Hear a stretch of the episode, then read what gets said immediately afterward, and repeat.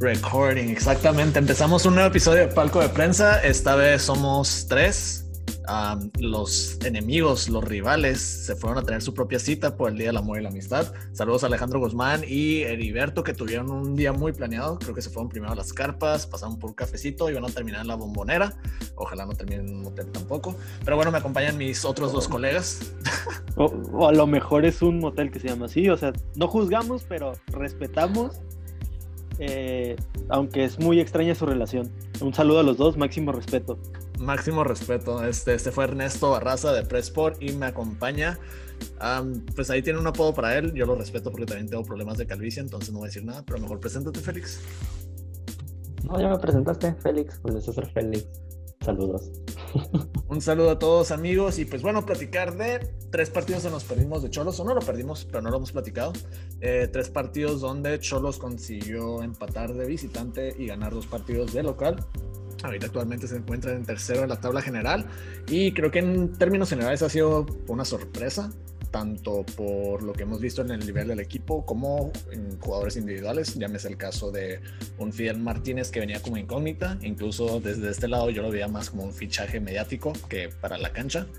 Y el propio Barbona, que desde el torneo pasado le hemos estado cuestionando el por qué llegó a Tijuana si no ha aportado, no viene a nivel y pues últimamente se ha visto en esos seis partidos de titular y produciendo muy discretamente. Pues por dónde empezamos? ¿A quién le lanzo la pelota? A Félix. Venga, Félix, ¿qué te ha parecido el equipo? Pues si quieres empezamos con el partido de Toluca, un 3 a 2, donde Cholos había hecho un primer tiempo, si no perfecto, con más llegada, con más letalidad, y hasta cierto punto parecía que se le escapaba del partido.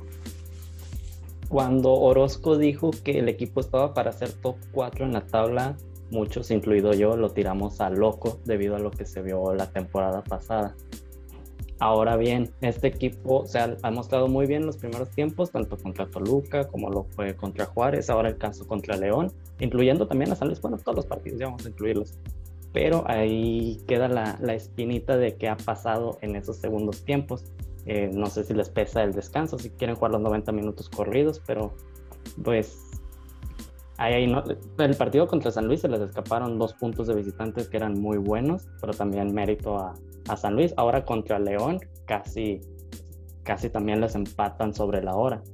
Pero eh, así ha sido el, equipo de Tijuana en, esta temporada. Yo eh, debo corregir lo que dijo Chava al principio. Eh, no nos perdimos esos juegos de cholos. El contenido se perdió de nosotros. Sí, sí, muy cierto. Una disculpa para ustedes y sus labores. Ah, bueno, que puse en Twitter después del juego contra León que ni el más optimista se hubiera imaginado un inicio así de Tijuana. Porque más allá de, de la inconsistencia, ¿no? Porque tienen primeros tiempos muy buenos, pero los segundos tiempos los sufren demasiado. Incluso desde el partido contra Pumas. Contra Pumas sí llegaron a tener eh, jugadas interesantes, peligrosas en el primer tiempo, y en el segundo tiempo, si no es por Orozco, y si no es por aquella falla que siempre mencionamos de Facundo Waller, Tijuana, Tijuana lo hubiera perdido seguramente. Eh, luego contra Juárez también, el cierre fue cuando cayó el penal del escano y lo erró. Tijuana ha sufrido mucho para, para cerrar los partidos, pero ha sabido sufrir, que es un tema importante. También con algo de suerte, pero ahí se, se ha notado cierto trabajo, sobre todo en el tema ofensivo. Eh, ha, sido bueno y ya enfocándonos en el tema contra Toluca, la verdad es que fue, un muy buen primer tiempo, porque generaron por, por ambas bandas, buscaron muy bien a profundidad, estuvieron Barbona y Sornosa muy bien este, en cuanto a la generación. Generó, me, gustó mucho el tema de Manotas porque ha sido un delantero que ha, ha, ayudado a generar espacios con sus movimientos ha ayudado para que Fidel Martínez aparezca ya sea en segundo poste o aparezca el espacio como fue en el gol contra aparezca en los espacios como fue en el gol contra contra León, el 1-0 y ha sido importante la labor también con sus goles, pero para la generación de juego, para la aparición de, del segunda punta que es Fidel Martínez como hasta cierto punto está volviendo a retomar o ver un rol que tuvo en su momento Caraglio, ¿no? Este de un delantero que si bien no produce con estadísticas en goles, pero se puede ver dentro de la cancha los espacios que genera, las jugadas que se alargan, más o menos. Algo que creo que, pues, sí, desde Caraglio la, el regreso de Bow no se veía un delantero de esas características en Tijuana. Ahora en cuanto al tema Nahuel Pan, Nahuel Pan, cierto. En, su primera etapa. Sí, sí, de la segunda etapa pues no tanto, ¿verdad? Se nos perdió por el camino. Pero bien que lo comentas de lo de sufrir, porque algo que he considerado viendo estos partidos es que el equipo todavía no encuentra esa fluidez que le gustaría tener al técnico, a Pablo Guede, con la salida desde el fondo. Eh, podemos mencionar dos goles, el de Toluca, una salida errada por Jonathan Orozco que termina en gol de Canelo y precisamente el gol de San Luis, ¿no? En una salida que también eh, creo que fue Paves, si no me equivoco, que no controla bien un balón y termina siendo gol.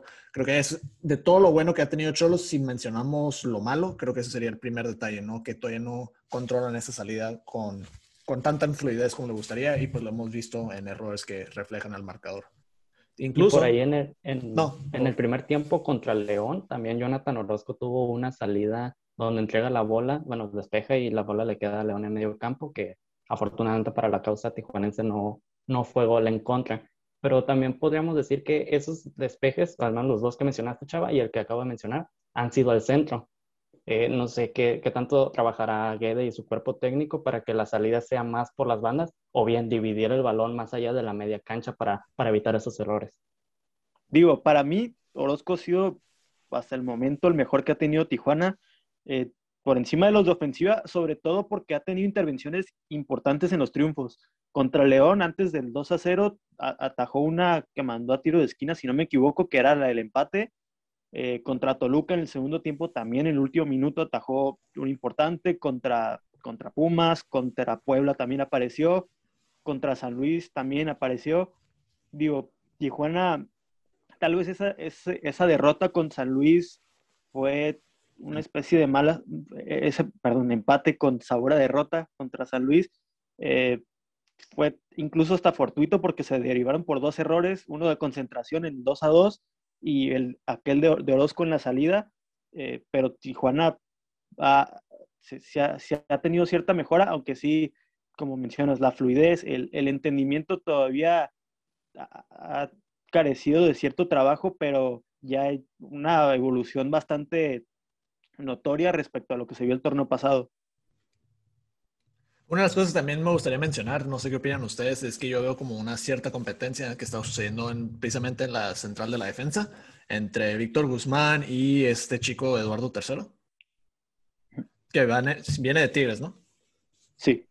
Ahí más o menos he visto que a Guede le está gustando pasar una rotación entre estos dos centrales, incluso ya pareciera que tercero es el que va ganando, pese a que se podría argumentar que el torneo pasado Guzmán fue lo mejor de lo mejor en cuanto a Cholos. ¿Qué les ha parecido estos recambios que están sucediendo? Incluso el último partido ahí vimos la entrada de Julián Velázquez, ya sea por la lesión de Jara. Parece que todavía hay cierta incógnita, ¿no? En la central. E, es importante porque ha habido, ha habido competencia interna en esa zona. El torneo pasado te limitabas nada más a tener a, a Miguel Barbieri y a Víctor Guzmán y si acaso a Jorge Aguilar, que tuvo muy poquitos minutos después de haber sido expulsado contra, contra Mazatlán. Ahora tienes de dónde escoger. Tienes a, Guzmán, tienes a Jara, tienes a Tercero, está Julián Velázquez. Puedes habilitar como central por izquierda a Brian Angulo. Ya contra, contra San Luis se vio que, que Vladimir Loroña te puede servir como central por ambos perfiles. Entonces, ahí ya, ya hay más profundidad en una zona donde, pues, el torneo pasado ha eh, Tijuana tuvo muchos, muchos, muchos, muchos problemas, ¿eh?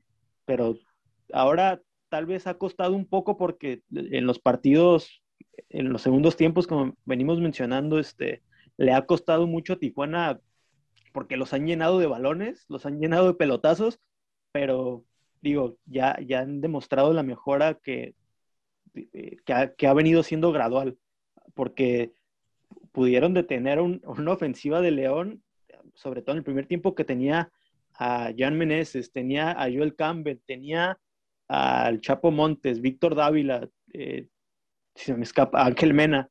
Entonces, eh, ha habido, se, se, ha notado el trabajo, pero todavía faltan algunos ajustes, sobre todo de concentración, porque los errores que ha tenido Tijuana han sido de concentración prácticamente. Y un dato a destacar en ese primer tiempo, León en en sus partidos ha sido el equipo que más posesión de balón ha tenido. El partido el del viernes lo terminó con 58%, pero en ese primer tercio de partido, los primeros 25 o 30 minutos, Tijuana tuvo el 70% de la posesión del esférico. Eh, pues me llamó mucho la atención ese dato y creo que eh, es algo que Pablo Quede busca y algo que se le vio a, a su equipo de Monarcas cuando, cuando estuvo allá por Morelia. Eh, en, ese partido contra León me gustó mucho el trabajo de específicamente de Cristian Rivera sobre Luis Montes, porque lo dejó crear muy poco. Sabes que con, cuando cualquier equipo se enfrenta a León, si dejas actuar a Luis Montes es prácticamente dejar que los los volantes por fuera o los delanteros entren, entren con muchas ventajas al área y durante la mayor parte del partido, eh, a excepción de los últimos, que serán 30, 20 minutos, Tijuana, eh, perdón, este, Cristian Rivera dejó muy poco eh, ser el cerebro de León que a Luis Montes. Entonces, me pareció muy importante ese trabajo de, de Rivera sobre el Chapito.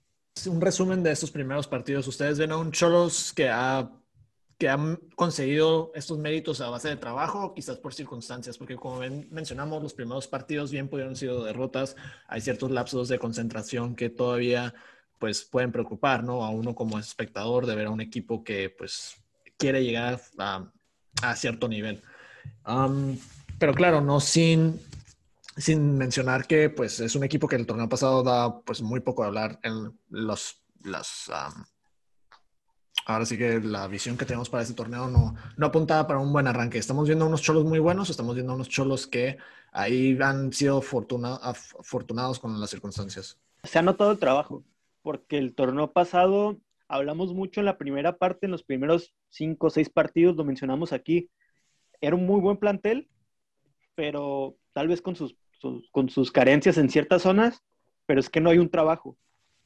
Y para un eh, para un estilo de juego como el que maneja Guedes se requiere trabajo, eh, sobre todo con una pretemporada que no tuvo Tijuana antes de, la apertura 2020 y que ahora sí tuvo con alrededor de siete partidos, eh, con la mayoría de los refuerzos ya a tiempo, salvo Sornosa, y, y, que fue de los que mejor llegó, irónicamente, pero, o sea, ya con una pretemporada, con, un, con una base ya bien amalgamada, ahora Tijuana ha tenido esa mejora gradual que se esperaba que hubiera el torneo pasado, pero por ciertas circunstancias lo están teniendo ahora, eh, también por, por ese tema de, saber aguantar un proceso cuando normalmente en, etapas anteriores, eh, procesos así de ambiciosos, dígase Almirón, dígase Coudet, eran cortados de tajo. Entonces, ahora, ahora sí ha habido, ha habido cierto progreso, incluso en, poder aguantar un proceso.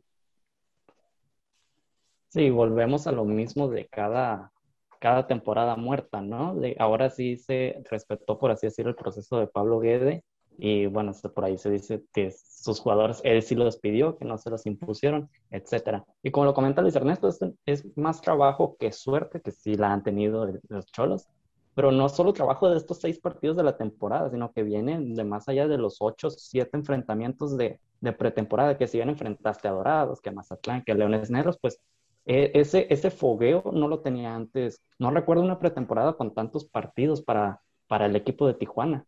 Y, ahí nos, ahí mira, bueno, Pablo Guede y el cuerpo técnico miró a los jugadores, había, llegó al primer partido contra Pumas con el conocimiento de qué jugadores alinear, en qué posición y en qué rol qué rol iban a desempeñar. Y también, eh, digo, para contrastar un poco, ha habido trabajo, sí, pero también ha tenido su dosis de suerte, porque, digo, también los, rivales fallaron y bien mencionado Heriberto, el que le mando un saludo y máximo respeto, que, que los segundos tiempos sí los han superado, pero lejos, ¿eh? Los segundos tiempos los han superado, pero enormemente. El de Toluca, el de Toluca fue un, fue un baile el segundo tiempo de, de, los de Cristante. pero sí, o sea, los primeros tiempos Tijuana los domina y se ha ido con ventaja. Y los segundos tiempos, quién, sabe qué pasa que, por ejemplo, a León le terminaron cediendo mucho la iniciativa, tal vez también porque León les ganó la partida. León, pues, es un equipo que tiene dos años jugando con la misma base y sabe que con un escenario adverso eh, saben qué hacer, ¿no? Y tuvieron la pelota, eh, buscaron generar y también, tal vez también fue lo que buscó Guede de, ceder y buscar a la, contra y por eso entró Castillo, por eso buscaron elementos más veloces que, que por ejemplo, más veloces que, que Manotas, entró, entró Miguel Sansores que fue expulsado. Eh, buscaron la contra y metieron a Castillo y Castillo fue el que terminó haciendo el 2 a 0. O sea, les, les ganaron la partida, pero eh, también los cambios hicieron algún sentido para, para conocer este, lo que, o sea, para contrarrestar lo del rival, aunque sí les, les, les terminaron ganando la partida, pero Tijuana terminó llevándose los puntos por X o Y razón, porque los partidos son de 90 minutos, no es nada más un tiempo. Muy cierto, muy cierto. Pues bueno, hablando aquí, repasando la tabla, parece que se le viene lo complicado de Choros. Precisamente va a enfrentar a Tigres, el subcampeón del mundo, próximo partido de visitante. Sigue su gira en Monterrey enfrentando a los Rayados y regresa a casa para enfrentar a la América.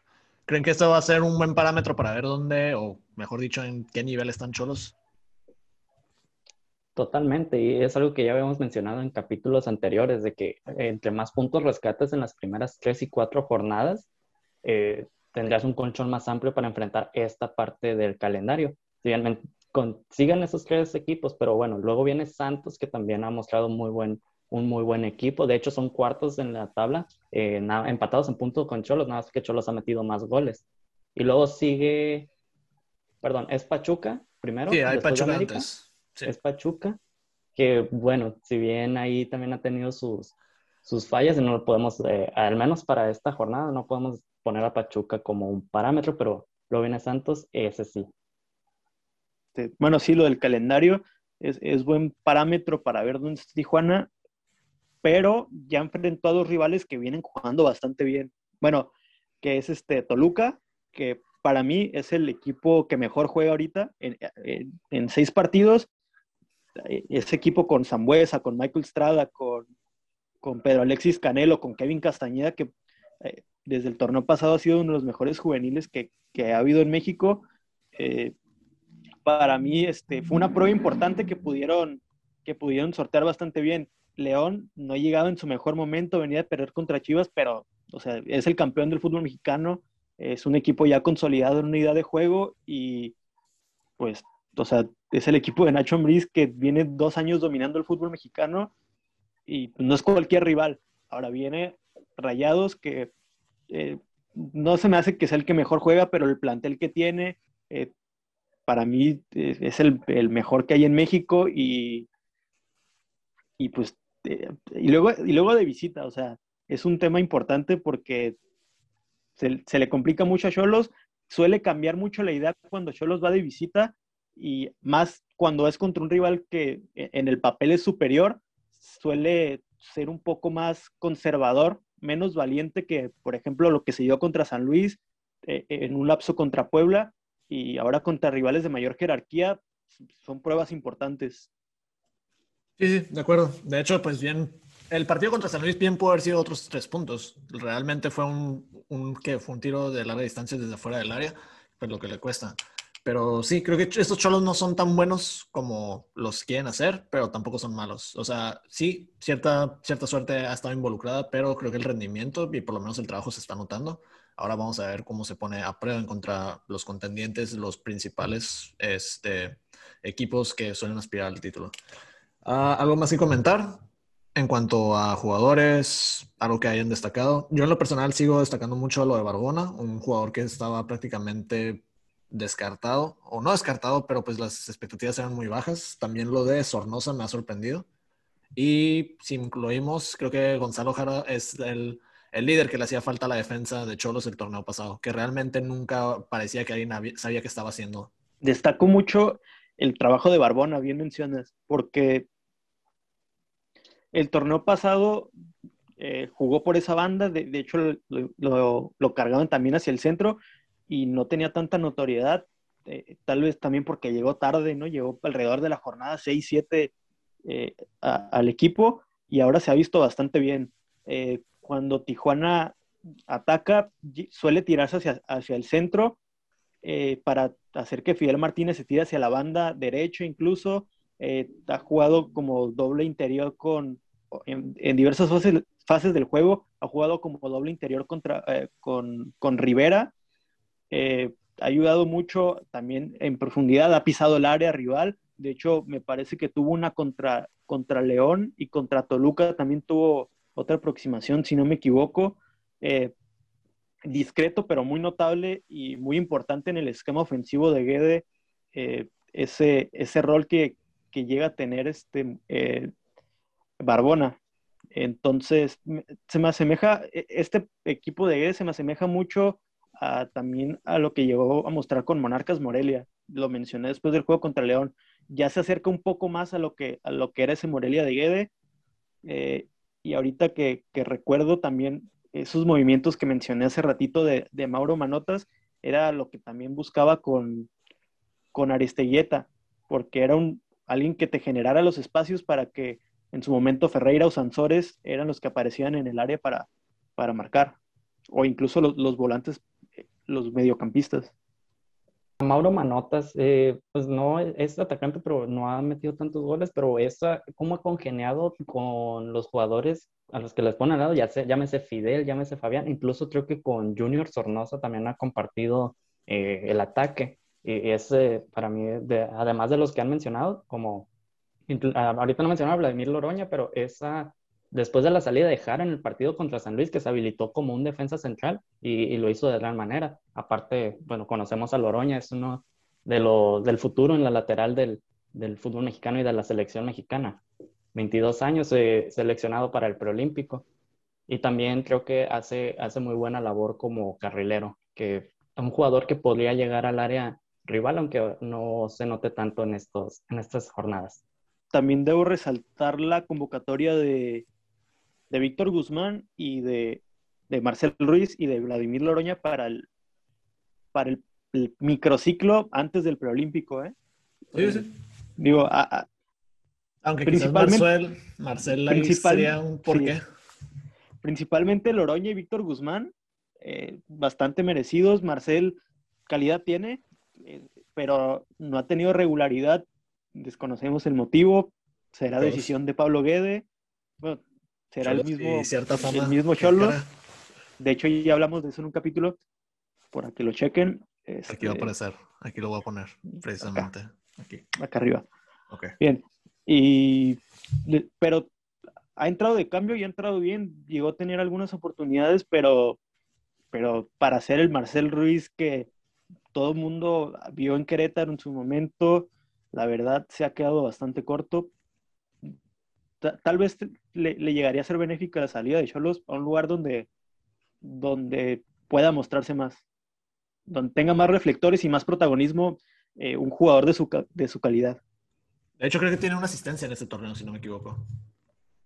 Pero bueno, igual también hablamos de jugadores que han bajado en cuanto a al protagonismo, podríamos hablar también de Fabián Castillo, que si bien metió un gol en el partido anterior, creo que ya suma cuatro partidos que arranca desde la banca. Se me hace bastante justificado por cómo, desde su banda, cómo ha aportado Junior Sornosa, porque Sornosa también es juega por izquierda, pero carga hacia el centro y vemos en, el gol contra Toluca, ¿no? Que, que en el de Fidel Martínez que llega a asistir, eh, que también se puede incorporar como una especie de segundo punta junto con Fidel Martínez, eh, incluso ambos cerrándose como segundos puntas y Barbona tirándose como interior. Entonces, eh, se ha visto mucho mejor, eh, parecido también, tal vez me equivoque, a lo de Rodrigo, Rodrigo Millar, que, o a Edison Flores también, que era alguien que partía desde la banda hacia el centro, con, Monarcas me refiero, eh, que partía desde la banda hacia el centro y pues para mí sí le ha ganado por mucho, por características, la carrera Fabián Castillo, que visto lo, de contra León, podría funcionar ya como una especie de revulsivo, ¿eh? porque hay partidos donde los tienes que ganar con por medio del contraataque, con algún desborde, y es lo que te puede aportar Fabián Castillo, sobre todo con el desgaste que tendrían los rivales cuando al momento de que entre. Sí, es. Los Cholos lucen prometedores y pues vamos a tratar de ser un poco más consistentes con los programas. Eh, ya no hablamos de Fidel Martínez, pero rápidamente, cinco goles ha, ha, marcado o generado cinco goles de los ocho que tiene Cholos. Creo que también, pues ya, esa discusión, ese debate que hicieron un fichaje mediático o si realmente venía con nivel, ya quedó callado. Yo ya no vuelvo a mencionarlo en este programa. Y pues bueno, nos despedimos hasta la próxima. Este, espero que Alex y Heriberto estén teniendo un día excelente, que se la estén pasando bien, más amor, menos odio. Y Félix, ¿quiere decir algo? Yo quiero mandar un saludo muy especial a la fiel comandante del barco Guedismo desde Rusia hasta costas michoacanas, a Maraya Máximo. Así que si ven a la KGB en el Estadio Caliente en algún momento, pues ya sabrán por qué fue. A la madre. Saludos. Ah, bueno. Excelente. Ah, ¿sí? ¿Ya estamos mandando saludos? Sí, sí, vamos a mandar sí, saludos. Ya, ya, ah, ya, bueno. ya, me van a cortar. Llégale, bueno, llégale. Entonces, también un saludo a. Un saludo también a nuestros amigos del podcast de la Bobarman. Ah, Tremendo cierto. podcast. Tremendísimo. Saludos. Ah, ¿quién nos había preguntado si habíamos muertos el grillo? Sí. Saludos al grillazo también. Saludos al grillazo. Aquí seguimos. Y la respeto. frente de este morro sigue increíble. Pues bueno, porque le hasta dan la próxima. promoción, porque le dan promoción a alguien que se la pasa difamando a, primero a Sky y luego a, a pobre León Lecanda. No, no, no, no puedo creerlo. Es la gente que nos quiere. Es la que nos quiere y nosotros lo tenemos que querer, güey. No, y yo, yo, también los quiero mucho, pero no. Hasta que salgan de nos acosadores o abusadores, pues ya nos quedamos callados, ya no decimos nada. Ahí- ahí nos- entonces, Ahí nos deslindamos. Este, sí, sí. Pero de todas formas, Borramos el episodio. de todas formas, este, gracias por escuchar el mejor podcast de fútbol en toda la región, en toda la maldita región. En Rosarito es lo único que escuchan, es la única señal que les llega. Saludos y besos. No, mándalo tú también si quieres. Ya los tres chingos. Ok.